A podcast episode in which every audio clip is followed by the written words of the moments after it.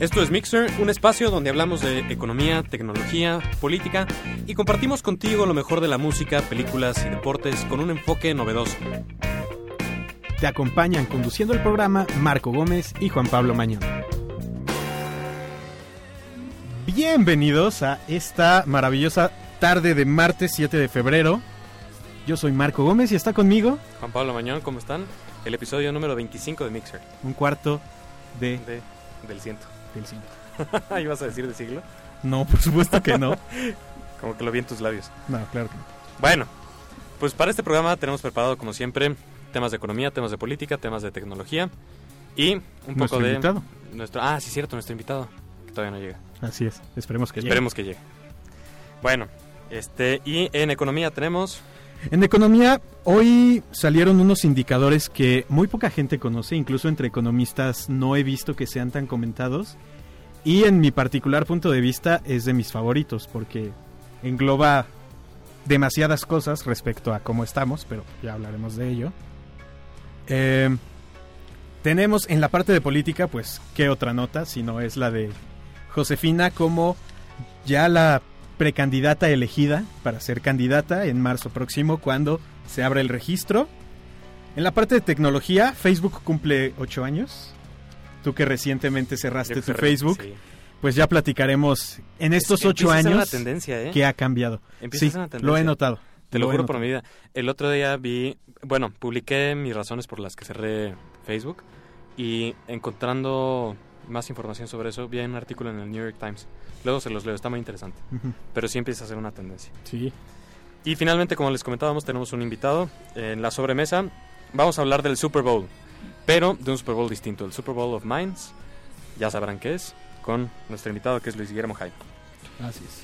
Y bueno, pues para empezar bien esta tarde, número 25 que nos acompaña, vamos a empezar a poner la música que se escuchó en el medio tiempo del Super Bowl. Así, que lo primero que vamos a oír es Stand If You're Gonna Run Again de Lenny Kravitz. Don't give up, you're gonna see tomorrow that you'll be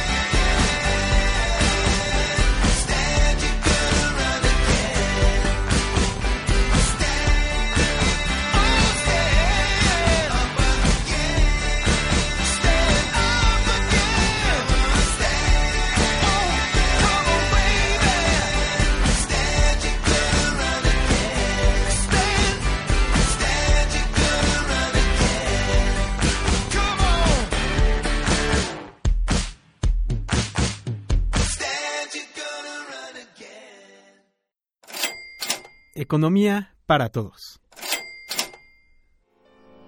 Y regresamos.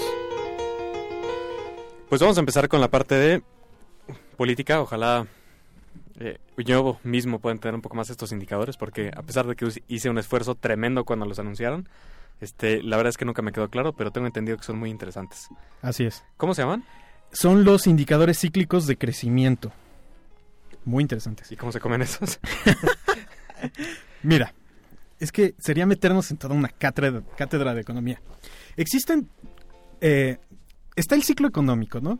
Eh, escuchamos muchas veces en los periódicos decir, estamos en fase de crecimiento, de expansión, estamos en recesión, pero pues, ¿qué significan todas estas terminologías extrañas que al parecer solo los economistas y los climatólogos entienden?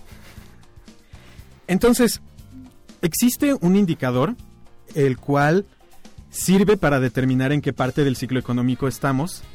Y antes en México se usaba uno que se llamaba el indicador compuesto, el cual agrupaba diferentes eh, otros eh, indicadores que al agruparlos pues te da una idea de más o menos cómo está la economía en general. Estos indicadores se movían eh, como si fuera la bolsa de valores, hacia arriba, hacia abajo, tenían una volatilidad que dependía de que también se estaba desempeñando la economía. Y pues mientras más crecieras implicaba que pues, estabas teniendo un mejor desempeño, cuando llegabas a un tope y empezabas a bajar, marcaba una recesión. Y los que usa ahora México, que son los indicadores cíclicos, lo que se hace es que en vez de que de que crezca, por decir el índice, se le quita esa tendencia que tiene hacia arriba o hacia abajo y el indicador se mueve alrededor de un valor que es 100, que es tu tendencia de crecimiento de largo plazo. Mm, como un índice. Sí, O sea, da por supuesto que el crecimiento a largo plazo se va a cumplir y solamente te indica si está por arriba o por, por, abajo. arriba o por abajo, que Así son es. los ciclos económicos. Así es. El eh, producto potencial, que es como le llamamos a esta tendencia de largo plazo, es qué tanto crecería la economía si se usaran todos los recursos disponibles y se usaran eficientemente. En condiciones ideales. A veces hay, a veces está por arriba, pues porque hay veces que la economía se sobrecalienta, que estás creciendo a un ritmo que no es quizá el ideal para crecer en el largo plazo, pero De forma ordenada, un poco como lo que pasa en China. así es. Ok. Y hay veces que creces por abajo, que es tal cual una recesión. No, eso es lo curioso del ciclo, del, indi- del indicador cíclico, que puedes estar por abajo, pero eso no implica que estés decreciendo, simplemente estás creciendo a una tasa menor Mm, que ya, tu potencial. ya, ya, ya.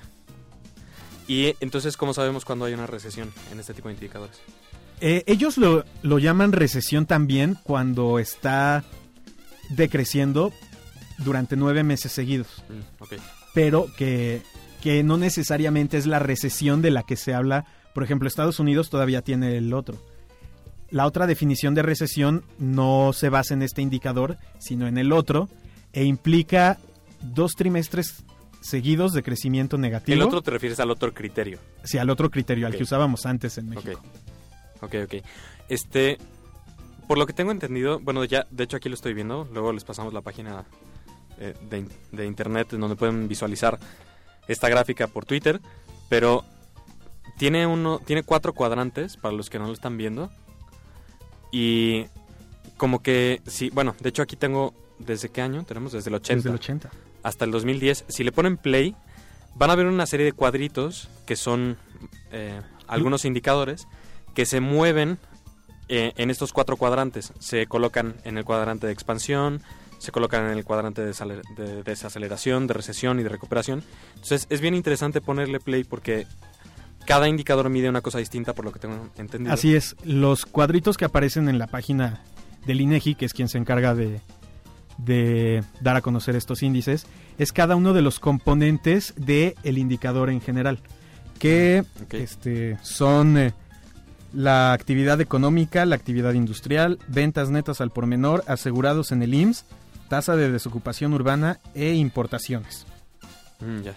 Y cada uno de estos indicadores, bueno, de hecho, están como catalogados. Unos predicen el movimiento de los que van a seguir. ¿no? Hay dos, hay dos tipos de indicadores eh, cíclicos. Uno es el adelantado y otro es el coincidente.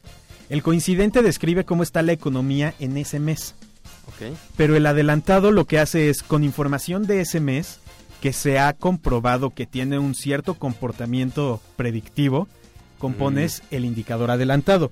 Y los componentes de ese son la tendencia del empleo, las exportaciones no petroleras, el índice de precios y cotizaciones de la Bolsa Mexicana de Valores, Mm. el tipo de cambio real, la tasa de interés interbancaria y el índice Standard Poor's de Estados Unidos.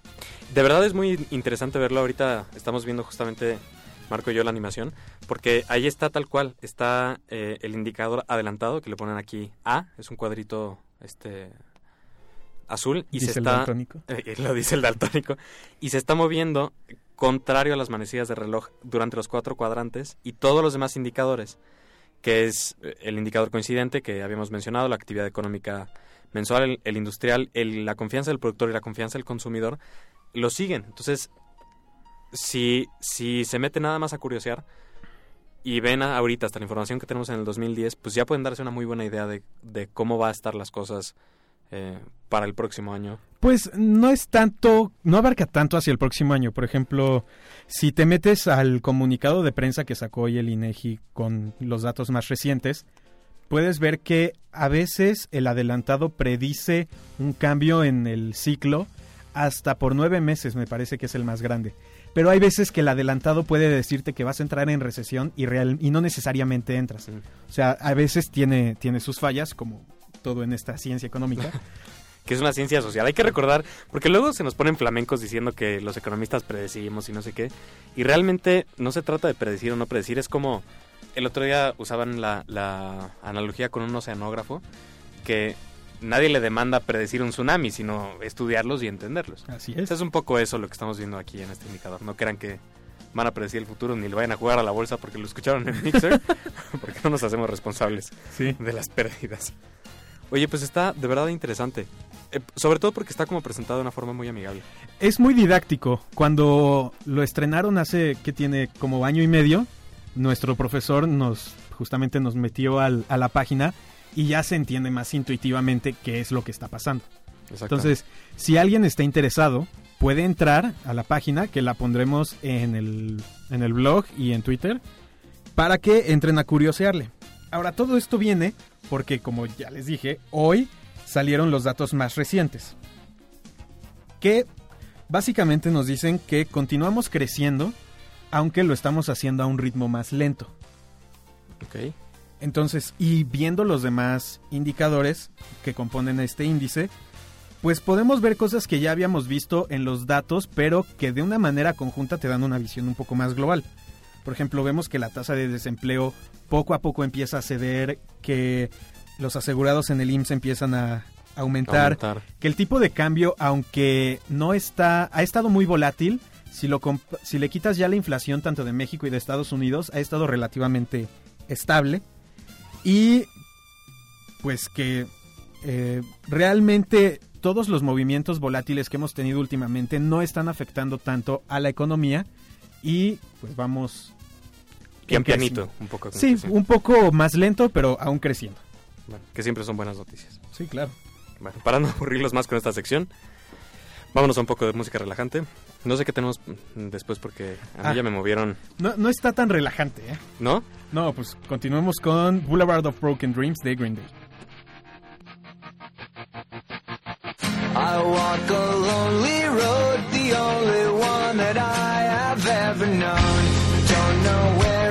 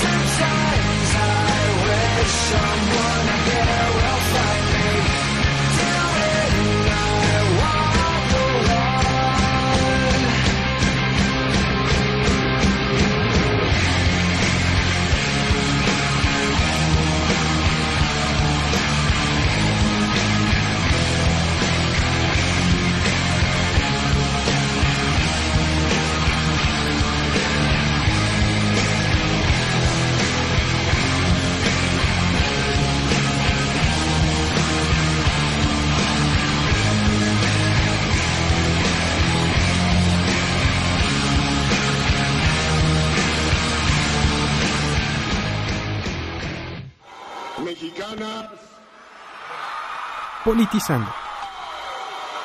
y mexicanos. Saludos a Michelle Rosales que nos está escuchando y quien seguramente aún sigue deprimida por que perdieron sus patriotas el domingo. Ay, Michelle, yo también estoy deprimido. De verdad. Hijo, si hubieran agarrado ese pase final, hubiera sido final de película, en serio. Pero bueno, gracias al cielo no lo tomaron y sabemos que no vivimos en una película, como diría Eduardo Villela. Así es. Ni modo. Bueno, pues por lo menos me conformé con otro triunfo, este que fue el de Josefina Vázquez Mota. Seguramente todo el mundo se enteró porque estaban viendo todos el Super Bowl. Pero, Sí. eh, pues es oficial. Josefina ganó. No había mucho que hacerle. Hay que reconocer que Cordero sí revirtió tendencia. Claro. Hay que reconocérselo. O sea- y quién sabe qué hubiera pasado si hubiera seguido en campaña un rato más. Pues no creo que la hubiera alcanzado. Cordero al final tuvo 38% de la votación. Es un número brutal contra los 2% que, con el que Sí, con el empezó. que empezó. Y pasó algo muy raro. O sea, vemos los números y Santiago Krill con el 6%. O sea, ¿en qué momento? Sí, sí, estuvo muy curioso, la verdad. Sí, estuvo De- muy curioso. def- definitivamente Krill fue víctima del voto útil. O sea, vieron que, que Krill no iba a ganar y mejor fueron a darle el voto para definir la elección. Sí. Que creo mucho se los llevó Cordero. Sí, puede, puede haber pasado eso. Puede, puede haber sido como el share de la votación de Krill, Que se le fue a que Cordero. se fue a voto útil y que se fue a Cordero. De otra forma no me lo explico, porque la verdad es que en sentido común, la campaña que hizo realmente fue muy mala. Fue pésima. O sea, sí estuvo entretenido y sí podías jugar el jueguito y sí te podías reír de él De la rato. entrevista de Cuau. O sea, sí estuvo, estuvo mediáticamente llamativa. Así es. pero, pero para nada con el carácter que requeriría una campaña de un presidente, porque pues no estás esperando que tu presidente entreviste a Cuauhtémoc Blanco, digo con el respeto que me merece Cuau. Cuau, pero, pero como que no es el perfil que estás buscando, y sin embargo, hay que reconocer que tenía 11, 12% cuando, cuando ya estaba bien anunciado y bien Sí. entrada la carrera, Y terminó con 38, pues un, un super éxito para... Así es. Que pues, ganó en siete estados. Sí, Digo. aquí los estamos viendo. Que es Baja California Sur, Campeche, eh, Chiapas, Chiapas, Nuevo León, Puebla, Sonora. Puebla, y Sonora Zacatecas. y Zacatecas. Ah. Por ahí un- algún eh, gobernador le expresó abiertamente su... Pero es muy curioso porque fue Emilio González de Jalisco, en el cual Josefina cuadruplicó los votos que obtuvo sí, Cordero. Sí, sí, sí. Y en Guanajuato, que Josefina los dobló. O sea, al final realmente No impactó es que teóricamente. se dice al interior del partido que los gobernadores sí empujaron a favor de Cordero, los que abiertamente lo habían eh, apoyado, pero que al final fueron las dirigencias locales, las municipales, las que dijeron, pues no, no Pues vamos no, con no el gobernador y nos vamos para el otro lado. Órale. Es algo muy curioso lo que pasó en el PAN, porque si recordamos la última semana de campañas, estuvimos viendo tanto a Josefina como a Ernesto decir que estaban dando despensas, que se estaba presionando a los servidores públicos con perder su puesto. Fue, fue una campaña digna del PRD. La verdad es que sí. Y, y aún considerando el, la cantaleta de fuimos el único partido que hizo un proceso democrático.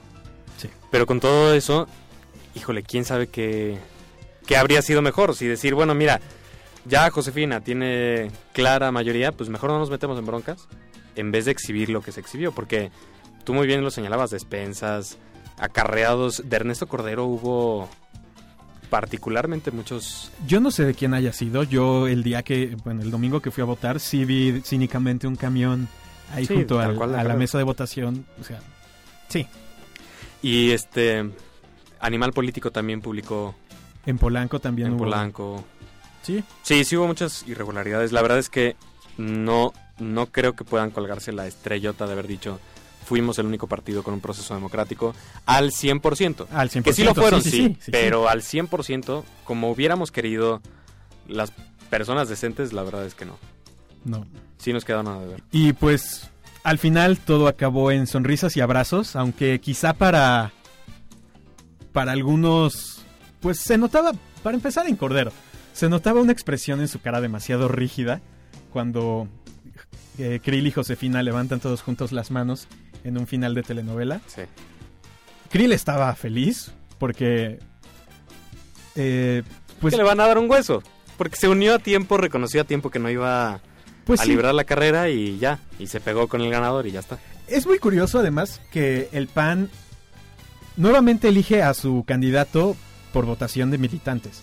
Lo hizo en 2006 y ganó Calderón contra la maquinaria de Fox a favor de Krill. Exactamente. Y ahora lo hace lo mismo Josefina. Ajá. Contra karma- Calderón. Karma, 100%. Pues de hecho, el director de la, de la campaña de Cordero es el primer primo de la nación. el, el hermano de, de Margarita Zavala. No sé si tenían ese dato, pero así, así estaban las cosas. Entonces, pues era un, un claro y notorio apoyo de parte de Calderón a, a un tipo que realmente era antipático. Yo no sé cómo lo eligió como candidato. Pues sí. Pero karma completo. Muchos dicen que Josefina ya traía aspiraciones presidenciales pues prácticamente desde que estaba en Secretaría de Educación Pública, antes en el sexenio de Fox. Y que cuando, cuando fue la elección de- del Estado de México sonó mucho Sonó mucho su nombre. Y es un dato muy curioso saber que Peña Nieto la reconoció como una posible amenaza seria. Sí, en ese momento, en el momento de la elección del Estado de México, Peña Nieto estaba preocupado si Josefina era candidata. Al final fue eh, Bravo Mena. Porque se le guardaron la grande para Josefina. No, no, no, porque Josefina se guardó la grande. Tal cual. Así tal cual. Josefina le ofrecieron eh, Estado de México y les dijo, no señores, yo voy por la presidencia. De ahí se supone que Calderón le agarró el... Pues el... Sí, la mala vibra. Es bien interesante tener el dato de que a Peña Nieto le preocupaba a Josefina en el Estado de México porque el Estado de México es un estado eminentemente priista. Y prácticamente es, yo podría señalar, uno de los pocos estados en donde la maquinaria priista sigue ganando y ganando y ganando indiscriminadamente. Este, y si para, para Peña Nieto representaba a esta señora una amenaza real a la sucesión priista en el Estado de México, quiere decir que en el promedio de la República que es obviamente mucho más plural en, elección de partido, puede representar un problema serio para la popularidad que todavía trae Peña Nieto que a pesar de hoy los deslices. no, no me acuerdo cuál es la casa encuestadora, pero publicaron ya una, una encuesta en la que aún todavía Josefina no es candidata, pero ya en el careo eh, Peña Nieto aparece con 18 puntos menos de los que de los traía que traía. y Josefina está 9 arriba. O sea, las cosas quedan como. A ver, déjame, me acuerdo. Quedan en 36 para, para Peña Nieto y como en 29 para Josefina. No estoy seguro que sean 29, pero ya la brecha es mucho más. Se podría cerrada. repetir un escenario como el que tuvimos en el 2006. Sí, Nada más que en vez del, el del PRD, PRD, ahora PRI. es el PRI. Vamos a ver el, el jueves, da Roy Campos su encuesta que empezó a levantar ayer. Vamos a ver qué tal sale ya Josefina como candidata. Y seguramente se los comentaremos el siguiente martes Así porque... porque ahorita ya se nos va a acabar el tiempo Sí. de política. Saludos a Marcos Herrera que nos está escuchando. Hola, Marcos. O al menos eso pretende a través de Twitter. Vamos con la siguiente canción. Lo que tenemos es All the Small Things de Blink 182.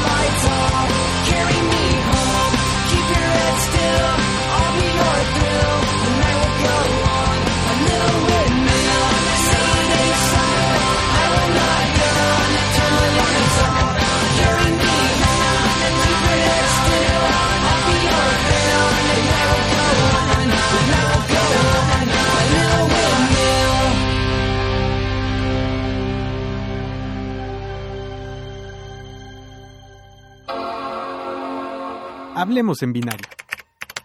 Vamos a hablar de Facebook. Cumplió ya 8 años el pequeño gigante de Internet. Febrero 4 de 2004 fue el día que Mark Zuckerberg lanzó esta página desde el mítico dormitorio de la Universidad de Harvard. ¿Napster dónde se lanzó? También un dormitorio, pero no sé si de Harvard. No, debió haber, no, no tengo el dato. No me dato. aventuro a decirlo. Bueno, Ocho años en los que Facebook ha cambiado la vida de prácticamente cualquier persona que tenga sí, internet. sí, hay que admitirlo. Y, y este, una compañía de... ¿En cuánto salió la oferta pública? ¿5 mil millones de dólares? Están buscando capitalizarse por 5 mil millones de dólares, pero la evaluación de la empresa se espera que sea de algo así como 100 mil millones. Qué grueso. Es impresionante eso. Sí. Muy, muy impresionante. Un, este, mil millones de, de ganancias netas. Ya sobrepasó, igual, yo sí me voy, a aventurar a decirlo, ya sobrepasó en ganancias a Google, me parece. Y en un tiempo menor. Mm, no estoy muy seguro. ¿No estás muy seguro? No estoy muy seguro. Según yo sí. Pero bueno, el punto no es ese, el punto es que con ocho años una compañía que genera esa cantidad de dinero y que bueno ha estado implicada en más de un escándalo, este, pues es, es realmente toda una historia. Sí. Películas ya se han, ya se han hecho, este, novelas y, y como tú decías, de verdad que en el fondo sí ha cambiado la forma en la que vivimos nuestras vidas. Sí. Y además, no solo eso, yo creo que esa compañía se ha, ha- no sé si puedo usar la palabra reinventado sus metas en plazos muy cortos. Sí, eh, si nos vamos a la fuente original de donde salió la película, en el momento en el que dices que no sabemos qué es, pues sí, está muy claro que en el momento en el que crearon Facebook no sabían qué era. Y el día de hoy es un monstruo increíblemente grande que necesariamente, por cómo ha ido evolucionando, pues las metas tienen que cambiar. Claro. Y también la forma en la que en la que se ven a ellos mismos, porque yo recordaba muy bien que al principio de la película, eh, que bueno, retrata muy, muy apegadamente lo que sucedió realmente eh, a la creación de este ahora monstruo, eh, se explicaba cómo los juegos...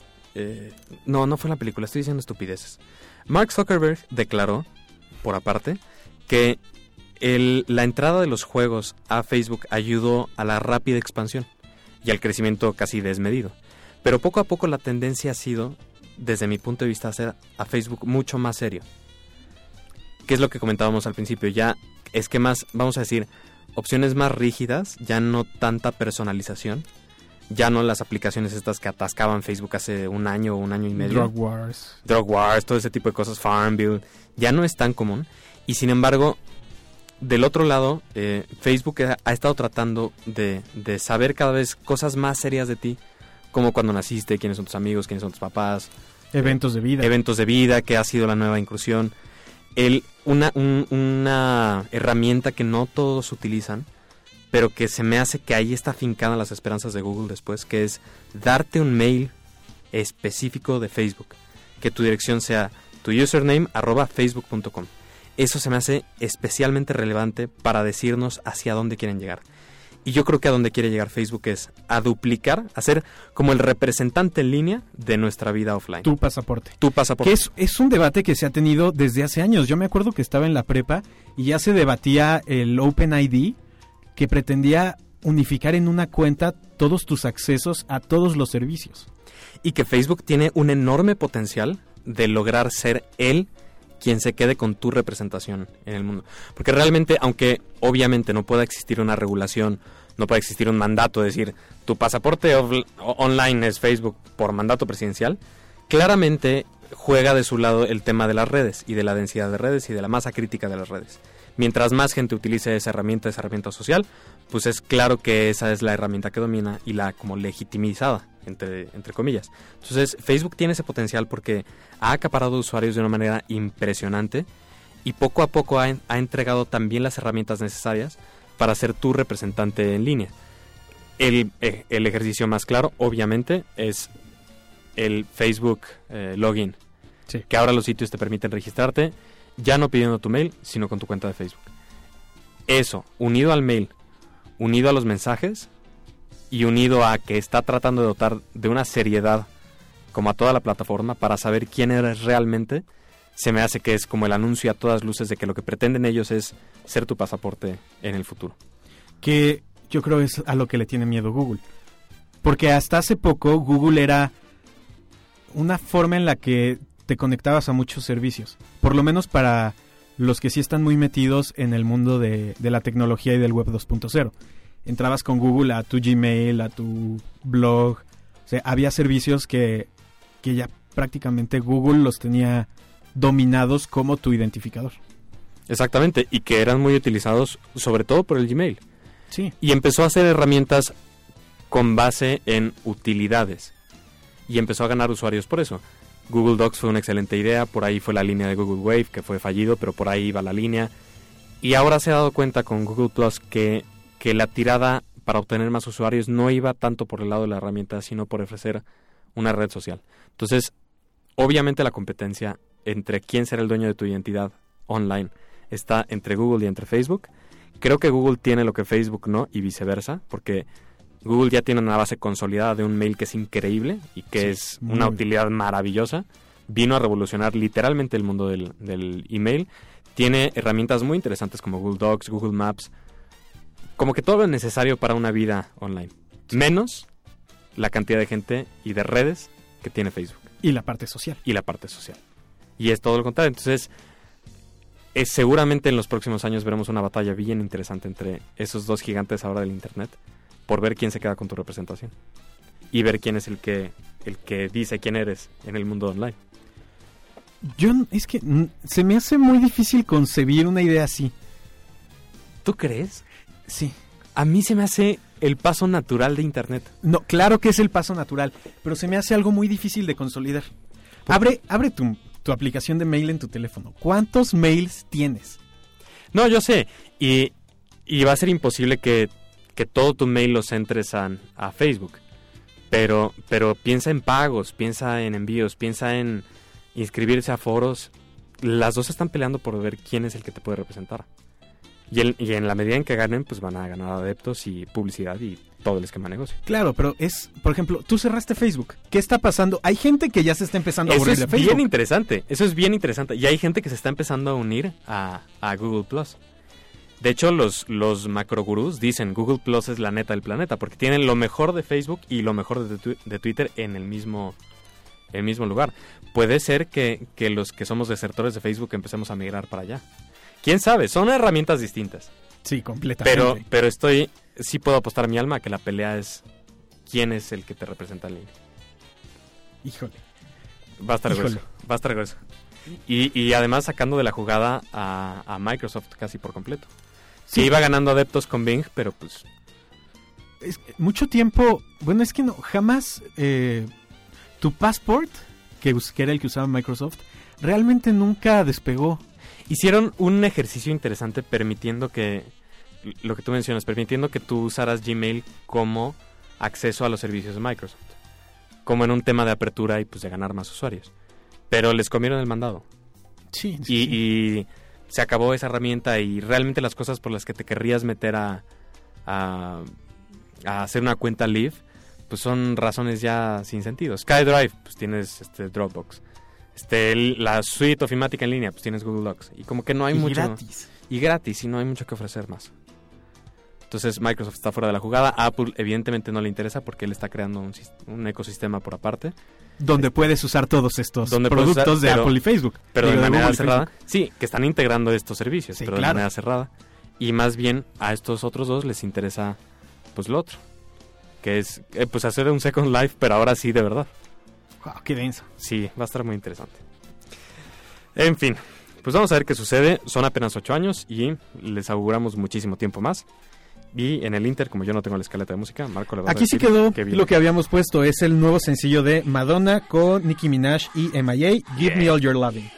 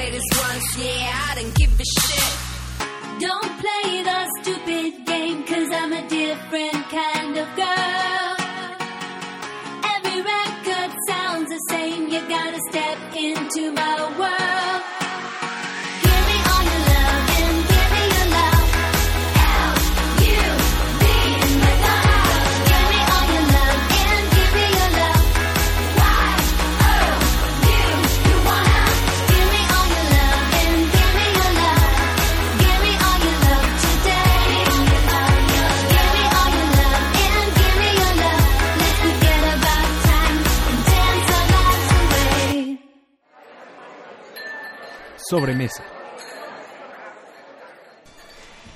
Y pues ya tenemos al invitado de esta tarde, al licenciado en ingeniería. Licenciado. Licenciado en ingeniería. Que de hecho ese es el título, ¿correcto? Ese es el título correcto, licenciado. No, no, no, no. Bueno, tenemos aquí al licenciado ingeniero Luis Guillermo Jaime Serrano, que es un expertazo en temas de robótica. Es empleado, casi esclavo de General Motors. Nos viene a Triste, develar, pero es cierto. nos viene a develar secretos de Industriales. industriales. Y está aquí con nosotros porque vamos a hablar de un tema muy interesante que es el Super Bowl. Pero como les decíamos al principio, no es el Super Bowl que se jugó el domingo, sino el Super Bowl of Minds. ¿Qué es eso, queridísimo? Ah, le dicen al abuelo. Así me voy a referir a él. Tal, tal vez así me ubique más gente, ¿no? Exactamente. Este, este proyecto que es Super Bowl The Minds, así le llaman en, en los canales televisivos, principalmente Discovery Channel. Este, han hecho reportajes de este proyecto. Y este, ¿qué, qué es esto? Es una competición que se lleva a cabo cada año, va cambiando de sede. Trata sobre competencias de robots. ¿No? O sea, ¿qué, ¿y por qué le ponen Super Bowl of the Minds? Porque la visión del inventor de, de este de este evento, Dean Kamen, era hacer del depor hacer de la tecnología Un deporte. un deporte, ¿no? O sea, e- es, muy padre esta, esta visión porque cada año más de 10.000 estudiantes se reúnen en un estadio justamente de fútbol americano que lo cierran exclusivamente para este evento y, y este son varios equipos, ¿no? Son 10.000 equipos que su reto es construir un robot en seis semanas, ¿no? Este robot tiene que tener algunas características especiales, hacer algo distinto. ¿Qué, ¿En qué consiste esa competencia? Pues cada, cada año básicamente nos reunimos el 7 de enero, un día después de, de De que los llegan los reyes. Justo Llega- cuando te han traído tu kit de Lego. Exactamente, sí. Del mecano. Pero ahora, pues te llega un video con un reto que generalmente pues es de carácter que tienes que construir un robot, ¿no? Que cumpla ciertos requisitos. Por ejemplo, el de este año es este anotar canastas. Van a ver este ustedes pueden pueden ver el el video del reto de este año en usfirst.org en la sección de FRC. El chiste es que siempre compiten tres robots contra tres robots. Nunca vas a saber cuál, cuál van, cuáles van a ser tus compañeros hasta que llegues al evento. Las alianzas, como se llaman en este caso, se hacen al azar.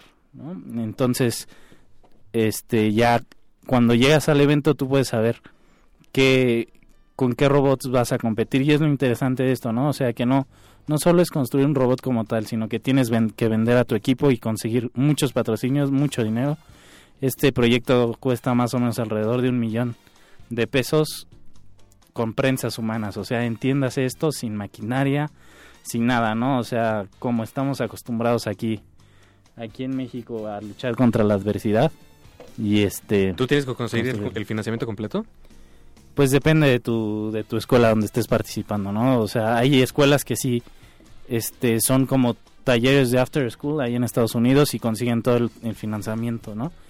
Lo que pasa es que allá esta organización es vista como un nicho de, de recursos humanos, por llamarlo así. Claro, es talento. Sí, sí, sí. Exactamente. Sí, es como un outsourcing de talento. Oye, eh, el nivel de estandarización de la competencia, ¿cuál es? Debo de suponer que, por ejemplo, para el caso de estos robots que tienen que tirar una canasta, el tamaño de la pelota es estándar, eh, hay un mínimo de requisitos para el robot, hay un máximo de, de- Exactamente, de sí. dinero. ¿Cómo funciona? O sea, lo de la pelota debe estar estandarizado. Pero en cuanto a presupuesto, por ejemplo, Por ejemplo, tú, puedes, tú tienes cierto presupuesto para gastar tanto dinero en aluminio. Tú cuando llegas con tu robot tienes que presentar un bill of materials de todo lo que compra, de, de todo lo que compraste, una lista de partes de todo lo que compraste, su costo y ya con eso te evalúan Mm. si si estás dentro de las reglas o no. El robot tiene este características de, de tamaño y de peso, tiene que ser 45 por 60 pulgadas. Este en dimensiones de alto puede ser también 60 pulgadas, pero te puedes expandir hasta creo que son más o menos 2 metros Mm, ya. 90. o sea, está considerado, está considerado varias variables. Sí, sí. Valga la redundancia. O sea, es, es te pone una lista de lo máximo que puedes utilizar de aluminio. O sea, como máximo número de, combinaciones sí, y de sí. recursos. Sí, sí. Pero los recursos que puedas conseguir para esto, para esto, pues para la idea de esto, ¿no? O sea, First es una organización que busca promover la ciencia y la tecnología. Yo lo veo como el sistema de, del profesor Abreu con la música, lo veo con esta organización. Mientras uno busca formar a la sociedad con la música, acá los busca formarlos con la ciencia y la tecnología.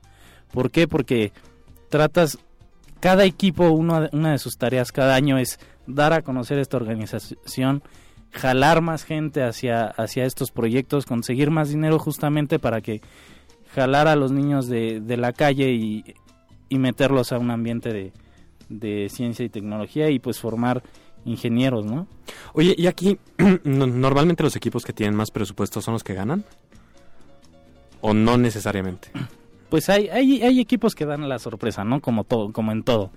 Pero si el, el primer año que pudimos ir a, a Detroit, Michigan a competir, pues te imaginarás, está todas las grandes armadoras de coches, General Motors, está Chrysler, está Ford, y pues ahí, en esas armadoras, los equipos tienen una nave de la planta que ya no usan, con cortadoras de agua. Completa para ellos. Sí, completa para ellos. O sea, solamente, no solamente es apoyo financiero, sino también de investigadores, de tiempo, de espacio, Exactamente. capacitación. Uno, uno de los apoyos que, que más agradecemos es el de, el de los ingenieros de, de GM. En este caso a nosotros nos patrocina GM, nos patrocina Google, nos patrocina Autodesk. Este, y pues ellos nos dan, Autodesk por ejemplo nos da cursos de todos sus, de todos sus productos, obviamente para que en un futuro puedas consumirlos. Este, Google te, te ayuda con, con personal humano, con programadores que vaya que, que son otro Sí, que nivel. son otro nivel, seguramente. Este, y eso que no estamos en Silicon Valley, ¿no? O sea, Sí, qué grueso. Oye, este, ahorita que mencionabas el apoyo que ha recibido la UP y la y que han ido ya varias veces a esta competencia, tengo entendido que han tenido un papel muy muy destacable y muy y muy relevante en la competencia. De hecho, tuvieron el primer año que fueron tuvieron un, un premio que fue el premio del novato del año, si no mal recuerdo. Exactamente. Sí, alrededor, el primer año compiten alrededor de 500 equipos en el, en el mundial de este novatos.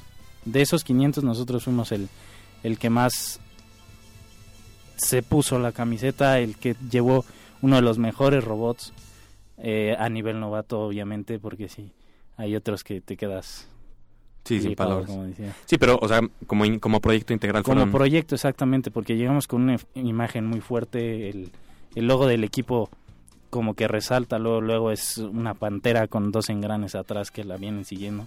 Ese es, es muy padre también. Hemos, ahí el primer año tuvimos el Rookie All Star Award, se llama. Este regresa, regresamos muy contentos. Fuimos, eh, hemos sido el primer equipo mexicano en esta competencia. Le abrimos las puertas al TEC, picamos piedra. Ahorita ya hay 11 equipos del TEC, que obviamente les dan todo el dinero del, del bueno, no del mundo, pero sí bastante más presupuesto que a nosotros, ¿no? y, y ahí está yo creo que, que la, gran, la grandeza del, del equipo de la UP, ¿no? Que sabes, sabes manejar muy bien los recursos con los que cuentas y al final acabas con unos resultados bastante... Sí, que es un ambiente, vamos a decir, de, de vida real. Porque en la vida real, obviamente no te van a dar todos los recursos del mundo a menos de que seas el más picudo. Y para ser el más picudo tienes que picar piedra y, y arreglártelas con lo que puedas. Entonces, de verdad que es muy destacable la, la participación de la UP. Aprovechamos para felicitar a todos los miembros del equipo y también para hacer una invitación porque pues es un proyecto ongoing y que cada vez está jalando más gente. Este, y puede ser una experiencia súper interesante para las personas que como tú están súper metidas en eso.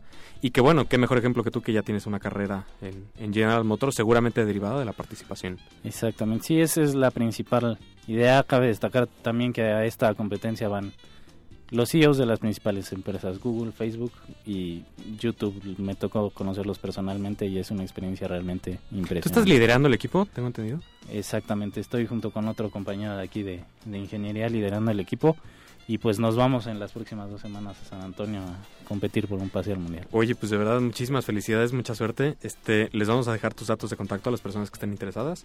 Y bueno, pues ya para cerrar este capítulo, te queremos dar las gracias en nombre de Mixer porque es de verdad uno de los mejores proyectos que conozco de aquí de la universidad. Mm. Perdón que le eche tantas flores, pero es No, real. no, no, es, Es, es muy es cierto. muy, muy cierto. Muchas gracias Juan Pablo, gracias Marco Antonio Y muchísima Marco suerte allí en, el, Gómez Lovera. en el Super Bowl of Minds. Vale, ya estamos ahí. Y para finalizar eh, este programa, queremos darle el agradecimiento a las personas que estuvieron aquí haciendo lo posible. Al Ah, señor Santiago Al señor Betancourt. Santiago Betancourt, que hoy anda un poco más grumpy que de costumbre. Lo Sí, pueden seguir en Twitter en Beta1992. Malvibra a veces, pero ya le está bajando. Ha estado alejado un poco. También Luis Guillermo Jaime, que pueden seguirlo en Twitter como LG Jase. Exacto. El señor Juan Pablo Mañón, que lo pueden seguir en Twitter como JP Manon. Así es. En Facebook no lo busquen porque ya no Facebook tiene. ya no tengo Facebook. Yo soy Marco Gómez y me pueden seguir en Twitter como Chapo89. Ya saben que este podcast se sube todos los martes en la noche a la página lacoctelera.mx. Pueden descargar de iTunes los episodios, también ahí está el link. Nuestro Twitter es Mixu Radio y Coctelera. Ahí pueden seguirnos para que les compartamos los links de las notas, los videos que prometemos y demás cosas interesantes. Próximamente un rediseño en la página de la coctelera. Cuando haya tiempo, sí. Primero Dios. Muy bien. Y pues muchas gracias como siempre por escucharnos. Los más importantes son ustedes. Esperemos que no los hayamos aburrido con estos temas de economía, tecnología y política. Y pues nos vemos la siguiente semana, Que es 14 de febrero. que es 14 de febrero. Programa Seguramente, especial de Grinch. seguramente nos estarán escuchando todos. sí, porque son forever alones como nosotros. Adiós.